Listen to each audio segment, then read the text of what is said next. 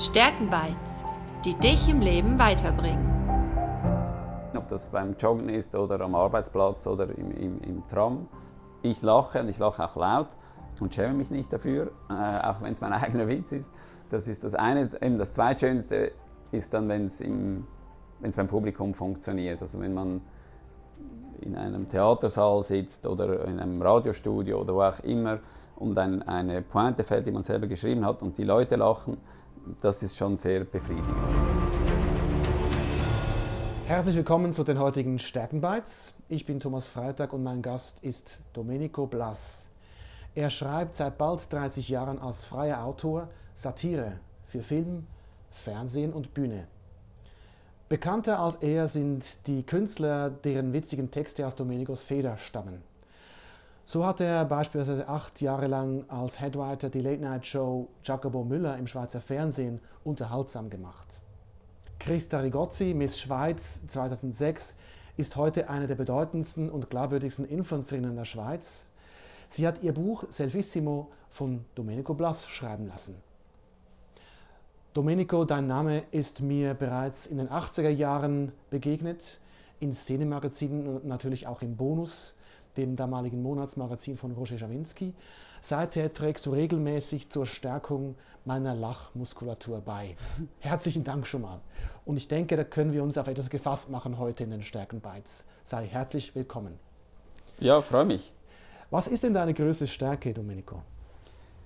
Ja, jetzt beruflich gesehen schon wahrscheinlich, dass ich Leute zum Lachen bringen kann, wenn ich das will. Ich, ich muss das nicht, ich bin keine Rampensau. Ähm, aber wenn ich mir etwas überlegen darf, dann fällt mir meistens etwas Lustiges ein. Äh, und was ich sicher auch habe in, in, in der Zwischenzeit, äh, in, in, all den Jahren, was ich entwickelt habe, ist eine Nase für, für Themen, für, für äh, Nachrichten, die geeignet dafür sind, Witze dafür zu machen. Kannst du ein Beispiel aus neuer Zeit machen, wo du ein Thema so gerochen hast, quasi? Äh, ja, nein, ähm, weil äh, ich, ich rieche jeden Tag. Also ich, ich, lese 400 Nachrichten, Headlines pro, pro mhm. Tag aus, mhm. aus den verschiedensten Medien mhm. und äh, markiere die, die sich eignen und das sind jeden Tag neue. Was sich sicher eignet, ist äh, dieses lustige Virus, das uns beschäftigt seit äh, geraumer Zeit, mhm. weil man da nicht viel erklären muss und, und die. Leute also einen hohen Wissensstand haben. Das ist immer einfach für die Comedy, weil man dann weniger erklären muss und sehr schnell äh, zur Pointe kommen kann. Okay. Und wie hast du diese Stärke entdeckt, dass du andere Menschen zum Lachen bringen kannst? Ja, bei uns in der Familie war Humor schon immer äh, sehr wichtig. Wir haben am Familientisch immer viel gelacht. Da habe ich gemerkt, dass das gut ankommt, wenn ich mich witzig verteidigen kann, auch für Missgeschicke oder mhm. Fehlleistungen. Ähm, und ich habe dann mit zwei Freunden in der Primarschule die Muppet Show nachgespielt, weil ich ein riesen Fan davon war. Mhm. Und das hat funktioniert. Wir haben einen Eintritt verlangt und äh, wir sind reich geworden mit 20 Rappen Eintritt. Ähm, ja, also das war so ein, ein, ein, ein wichtiger Moment für mich, was ich gemerkt habe, das macht mir Spaß mhm. äh, zu schreiben und, und es macht auch den Leuten Spaß zuzuhören. Mhm. Das ist ja beides wichtig. Mhm. Und was wissen denn die wenigsten Menschen über dich? Äh, die wenigsten, was die wenigsten wissen, das ist auch gut, dass das die wenigsten wissen. äh, ich bin keiner, der sein Privatleben oder Inneres nach außen kehren muss. Mhm. Ähm, was man über mich wissen muss, äh, das kann man nachlesen. Der Rest äh, geht niemand was an. Gut. Du hast vorhin gesagt, dass du ganz viele News jeden Tag lesen musst. Ähm, welche Do's und Don'ts würdest du denn für den Medienkonsum heute mit, uns auf den Weg geben? Ja, wichtig ist natürlich immer die Quelle. Das ist eigentlich das Wichtigste. Das hat äh, unser Freund auf der anderen Seite des großen Teichs äh, leider äh, demonstriert, wie wichtig es ist, dass, dass, äh, dass man die Quelle anschaut. Also Donald Trump hat das Vertrauen in die Medien zerstört, das ist eine seiner größten Leistungen. Mhm. Leider. Ähm, deshalb ist es heute umso wichtiger geworden, dass man immer guckt, woher man eine Info Information hat. Äh, deshalb sind auch die, die, die Leitmedien wichtiger geworden, die, die glaubwürdigen Medien. Ähm, ja, und bitte nicht bei, bei Facebook, Insta und, und schlimmeren sozialen Medien äh, sich informieren, sondern halt äh, bei den Medien, die das professionell ähm, betreiben. Ich, ich, selber würde wesentlich weniger äh, Medien konsumieren, wenn ich nicht müsste. Mhm. Ich finde das ermüdend, ähm, jeden Tag dasselbe zu lesen. Ich würde lieber einmal in der Woche ein, ein Wochenblatt lesen, das einordnet, das Hintergründe aufzeigt. Mhm ich muss nicht jeden Tag wissen, wie die Fallzahlen von Corona sind oder welcher Regierungschef mhm. äh, was gesagt hat. So. Und wenn jetzt so eine Idee kommt beim Lesen dieser, dieser auch guten News, fundiert mit Quellenangabe, wie kommt denn eine Idee in eine Show oder auf die Bühne? Ja, es gibt zuerst eine, eine Triage der Themen. Man einigt sich, einigt sich auf Themen, die man äh, kommentierenswert findet. Ähm, da gibt es natürlich immer verschiedene Meinungen und auch äh, ist oft auch Geschmackssache, wozu man sich äußern will und wozu nicht. Ich mache das äh, immer in, in, Zusammenarbeit mit den Leuten, die das präsentieren, sei das am Radio, sei das am Fernsehen. Letztlich sind es sie, die entscheiden, worüber sie sich lustig machen wollen, worüber eben auch nicht. Eignet sich auch alles nicht gleich gut und ist immer auch eine Frage der Haltung. Ähm, ja, das ist so der, der erste Schritt. Und dann entstehen äh, Pointen natürlich oft ein, aus einer Betroffenheit oder aus, einem, aus einer Haltung. Also man ärgert sich über etwas und, und äh, macht dann diesem Ärger Luft, indem man sich darüber amüsiert. Funktioniert auch im Privatleben sehr gut. Mhm. Wie fühlt sich denn das an, wenn so ein, ein geschriebener Gag von dir oder eine Pointe beim Publikum ankommt? Wunderbar, das ist super. Ähm, das ist eigentlich das, das Schönste, nein, das Zweitschönste am, am Beruf. Das, das Schönste ist, dass, dass ich selber lachen muss, wenn es mir einfällt. Mhm. Mhm. Egal wo ich bin, ob das beim Joggen ist oder am Arbeitsplatz oder im, im, im Tram. Mhm. Ich lache und ich lache auch laut ähm, und schäme mich nicht dafür, äh, auch wenn es mein eigener Witz ist.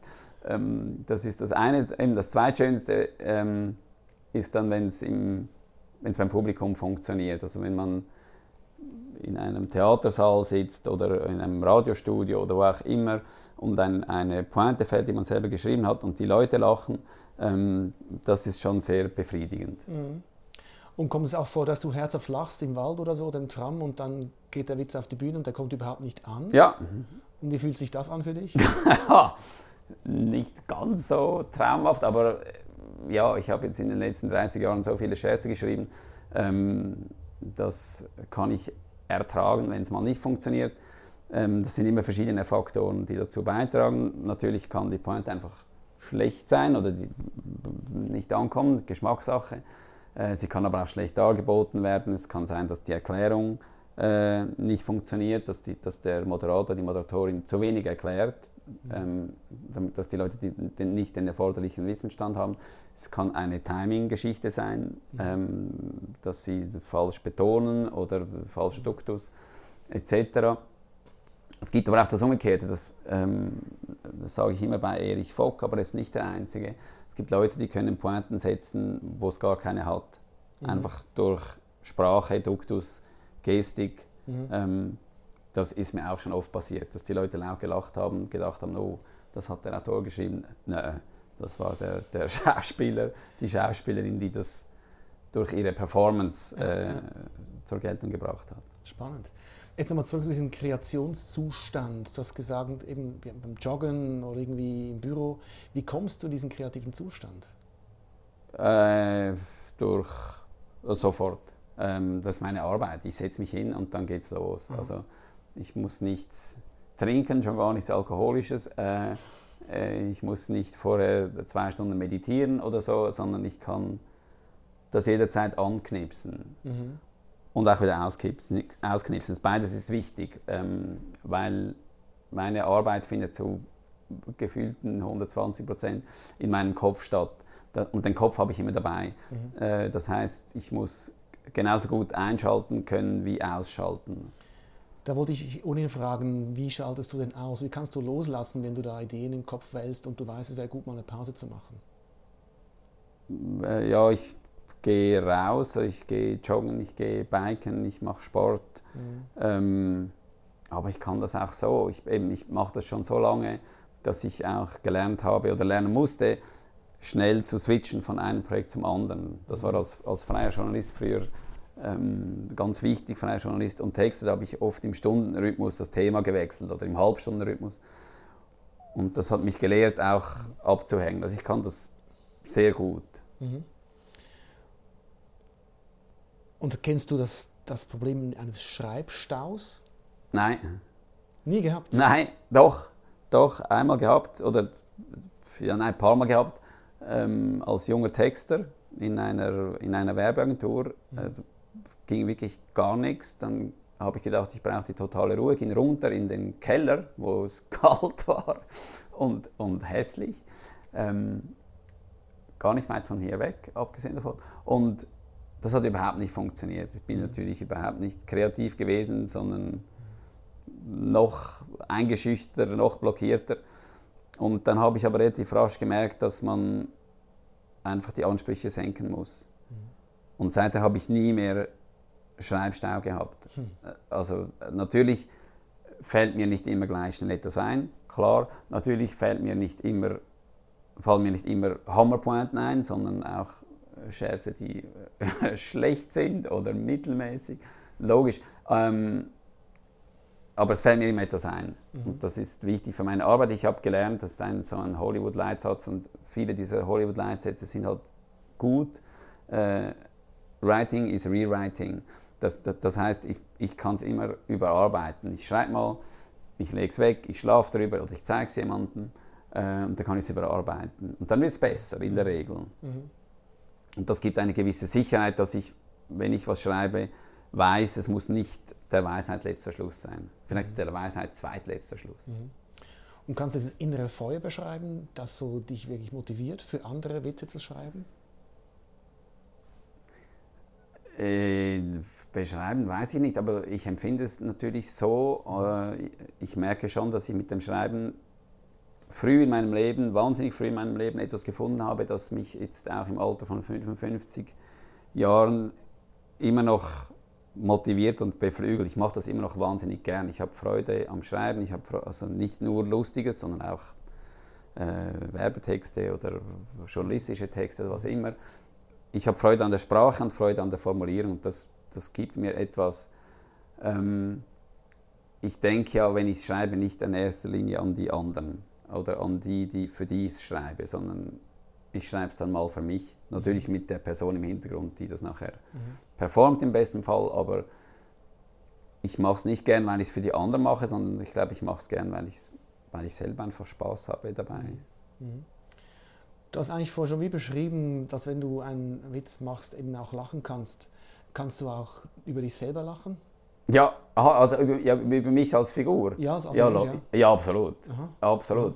Ja, fast zu oft. Ich muss oft ähm, lachen, wenn ich etwas mache, äh, was ich selber nicht gut finde, zum Beispiel, oder an mir beobachte. Und dann lache ich ziemlich unmotiviert und das mag für das Umfeld, vor allem das weitere Umfeld, das mich nicht so gut kennt, verstörend wirken, weil, weil der lacht. Oder dann haben sie das Gefühl, ich lache sie aus. Stimmt nicht. Ähm, ich kann mich selber sehr gut auslachen. Mhm. Wenn ich merke, dass ich bei gewissen Themen nicht vorankomme, immer wieder in dieselben Fallen tappe, mhm. absurdes Zeug denke, äh, weil ich eine sehr lebhafte Fantasie habe. Das heißt, es, es, geht mit mir ab, wenn ich etwas sehe, etwas beobachte in der Stadt, unterwegs, irgendwo, da, dann bin ich plötzlich völlig woanders. Und, ja, und, und dann muss ich lachen, weil ich mhm. diese Figur, äh, was die Figur oder die Person, das sind ja echte Menschen, ähm, was die macht, das, das drehe ich weiter. Weil das, das ist mein Job. Und, und dann wird es dann relativ schnell lustig und ja, und da muss ich aufpassen, dass die Leute nicht meinen, ich lache sie aus. Mhm. Sicher anspruchsvoll kann man vorstellen, dass du auch falsch verstanden werden könntest. Kannst du denn diese, diesen Prozess von diesem Beobachten, wie du es jetzt beschrieben hast, und dann dieses Besprechen mit einem anderen, Feedback kriegen und dann steht es auf der Bühne, kann man diesen Prozess standardisieren oder sprich, kannst, kannst du dich da Nein. hebeln oder bist du immer der Kreationsausgangspunkt? Also der, der kreative Prozess ist immer anders. Der, mhm. der wird bestimmt von den, von den von den Teilnehmern, TeilnehmerInnen. Ähm, ja, das, das, das äh, man kann sich gegenseitig äh, hochschaukeln, man, man, man kann sich aber auch gegenseitig bremsen. Es gibt Leute, die kommen mit Inputs, die wollen mein Feedback. Es gibt andere Leute, da komme ich mit den Inputs und kriege von ihnen Feedback. Mhm. Es ist immer anders, macht es auch sehr spannend. Das heißt, du könntest auch niemanden anstellen und dann mit dieser Person auch dein Wissen weitergeben. Das ist wahrscheinlich gar nicht möglich, wenn ich dir so zuhöre. Nein, doch Wissen weitergeben schon. Wissen über Mechanismen, Wissen über Instrumente. Mhm. Ähm, das kann ich schon. Ich habe das mal überlegt in jungen Jahren, äh, was ich zugeschüttet wurde mit Aufträgen, ob ich Leute anstellen soll, die das dann für mich machen und ich verkaufe es, weil ich bin ein guter mhm. Netzwerker. Aber ich habe dann gemerkt, erstens würde mich die Verantwortung erdrücken, Leute bezahlen zu müssen, Leute durchfüttern zu müssen. Äh, dann würde ich sie ausbilden, sie würden wieder gehen und, und mich dann konkurrenzieren. Und, und, äh, und ich weiß auch nicht, wie, wie, wie fest ähm, meine Fähigkeit übertragbar ist auf andere, weil es mhm. hat schon sehr viel mit mir und mit meiner Biografie, mit meinem Charakter zu tun, mhm. wie ich arbeite und wie ich schreibe und was, was dann der Output ist. Deshalb ja, ich habe das nie multipliziert. Mhm. Das heißt, ich muss immer noch selber arbeiten. Das ist äh, der Nachteil. Ich nehme an, viele deiner Kunden sind auch anonym, möchten anonym bleiben, wenn du so als Ghostwriter schreibst. Ja. Was ist so der Anteil von quasi anonymen Kunden, die du hast? Ja, für mich sind in der Regel alle anonym, bis sie das Gegenteil sagen. Also Christa Gozzi zum Beispiel mhm. ist nicht anonym, weil sie das selber ähm, ja. erzählt, dass ich für sie schreibe. Ähm, Sandra Studer, die, die erste Kundin in diesem Bereich, die hat das früh öffentlich gemacht, ist auch angefeindet worden aus unerfindlichen mhm. Gründen, weil die Leute dachten, ja, bist du, äh, kannst du das nicht oder bist du schlecht, kannst du nicht schreiben mhm. und so. Natürlich kann sie das sogar sehr gut, aber sie wollte das einfach äh, auslagern und hat gedacht, mhm. ja, der kann das vielleicht besser oder, oder anders sicher. Ähm, und nachher sind dann immer mehr Moderatorinnen und Moderatoren zu mir gekommen und haben das auch einverlangt. Nicht alle mit der Souveränität von, von Sandra, das auch zu kommunizieren. Mhm. Für wen würdest du gern mal deinen Bleistift spitzen? Eigentlich für, für alle, also für alle, deren Anliegen ich einigermaßen äh, teile, weil mhm. das Spannende ist, das fand ich schon als Journalist, man, man kann in eine fremde Welt eintauchen und, und lernt etwas. Mhm. Ich habe als Texter für, für, angefangen, da habe ich für Dammbinden Werben gemacht und für Bleiakkumulatoren. Beides nicht meine Kernthemen. Ähm, und, und das hat mich fasziniert und das fasziniert mich heute noch. Also wenn jemand zu mir kommt mit, mit einem Anliegen, einem Kommunikationsanliegen oder einem Auftrag, finde ich das eigentlich jedes Mal äh, spannend. Mhm. Ähm, deshalb habe ich keine, keine Wunschkandidaten. Oder würdest du jetzt sagen, gibt es einen Politiker oder eine Person der Öffentlichkeit, der etwas von deinem Humor gut tun würde? alle, alle, alle, alle, alle. Aber ich würde es nicht allen geben.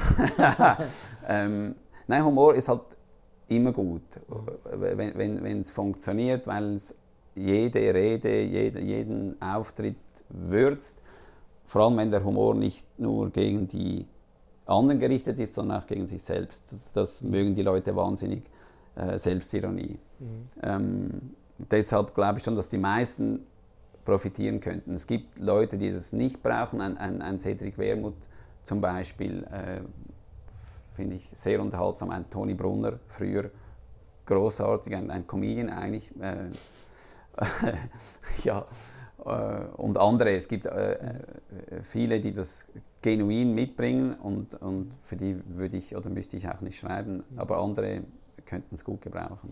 Ich höre so raus, so die Leichtigkeit, die du für dich selber auch brauchst, um kreativ sein zu können, eben diese, die Haltung, die du beschrieben hast, dass die auch gewissen Leuten gut tun würde, dass umgekehrt Leute, die die Haltung schon haben, das eben dann gar nicht brauchen, noch mit externem Humor gespickt zu werden. Ja, mhm Ja, das muss man mitbringen. Es, äh, man kann es auch nicht erzwingen. Das heißt, äh, es nützt auch nichts, wenn ich Pointen schreibe, was ich oft mache, mhm.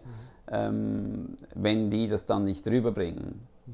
Und das ist die halbe Miete. Und das haben viele nicht begriffen. Ich sage es immer, sag, und nicht um mich zu verteidigen oder aus dem Schussfeld zu nehmen, aber 50 Prozent ist die, die, Art, wie sie es darbieten. Und wenn sie nicht an die Pointen glauben, also einfach zum Beispiel weiterreden, was viele machen, nicht absetzen ähm, und den Leuten gar nicht klar machen, dass das witzig gemeint ist, dann lacht auch niemand. Äh, und da gibt es also rhetorische Techniken, die man anwenden kann, aber man muss auch ein bisschen dem Material vertrauen. Wenn man es nicht tut, dann nützen die besten Pointen nichts. Mhm. Eben, du schreibst offenbar für Leute, die eben als Beruf schon Comedian sind, wie Jacobo Müllers Beispiel, mhm. Aber auch für Leute, die nicht vom Beruf her als, äh, als Unterhalter unterwegs sind mit Witzen, sondern anders, wie Christa Rigozzi. Ja. Was macht dir mehr Spaß am Ende des Tages? Wo hast du am meisten Freude? Ja, schon bei den Comedians, weil da weiß ich, dass sie in guten Händen ist. Äh, mhm. Vor allem natürlich Victor und Mike die das allermeiste ja selber schreiben, muss man auch sagen. Ich habe mhm. sie unterstützt, mit ihnen gearbeitet äh, und auch ja, viel geschrieben. Und das ist schon toll, wenn, wenn man es dann hört. Und es ist eigentlich lustiger, als man sich das ausgemalt hat. Also sicher lustiger, als wenn ich es selber erzählen würde. Ähm, das macht schon Freude. Mhm. Deshalb, und, und das andere ist frustrierend. Also wenn man Pointen schreibt für Leute, die das einfordern und dann hört man, wie sie es da bringen und sie, und sie, eben, sie präsentieren es falsch oder gar nicht, dann ist es ein bisschen schade, mhm. Weil, sie, weil sie das Material in diesem Sinne nicht würdigen und, und es dann auch nicht funktioniert. Und sie sind nachher enttäuscht oder frustriert und ich eigentlich auch. Mhm. Kann ich nachvollziehen. Bist du bereit für die Schlussbuche-Fragen? Ja. Unser Feuerwerk? Gut. Was würdest du denn deinem 18-jährigen Ich mit auf den Lebensweg geben? Sag nein. Je öfter, desto besser. Nein, das nicht, aber öfter. Mhm. Und welches Zitat oder welche Tat von einem Mentor hat dein Leben geprägt? Ja, von John Forhouse, der mich bei meiner Sitcom unterstützt hat, ein amerikanischer äh, Humorguru und Buchautor und Pokerschiedsrichter. Der analysiert Humor so, der sagt, äh, Komik ist Wahrheit und Schmerz. Und das ist eigentlich das ganze Geheimnis meines Berufs. Mhm. Und hast du uns einen äh, Videolese-Hörtipp? Ich höre viele amerikanische Podcasts, weil die halt direkt an die, an die Stars und auch an die Macher rankommen. Das finde ich sehr spannend. Ähm, was ich gerade letztens gehört habe, ist ein Podcast von den Komikern ohne Grenzen. Das sind zwei Comedians. Und die unterhalten sich auf Augenhöhe mit anderen Comedians und Autoren vor allem. Das finde ich natürlich wahnsinnig spannend, weil ich mich da selbst auch wieder erkenne. Mhm. Sehr schön. Wir werden diese Hinweise noch in den Show Notes auch äh, verlinken. Dann danke ich dir ganz herzlich für deine Zeit, die du hier warst. War sehr spannend und ich bin schon gespannt, welche Witze du noch weiter äh, uns allen damit auf den Weg geben kannst. Über diesen Podcast zum Beispiel. Zum Beispiel, ja, warum nicht? ja, hättest du einen konkret schon einen, noch keine Idee dazu? Okay. Also. Das wäre unanständig. Nein, nein. Vielen Dank für deine Zeit, Domenico. Sehr gerne.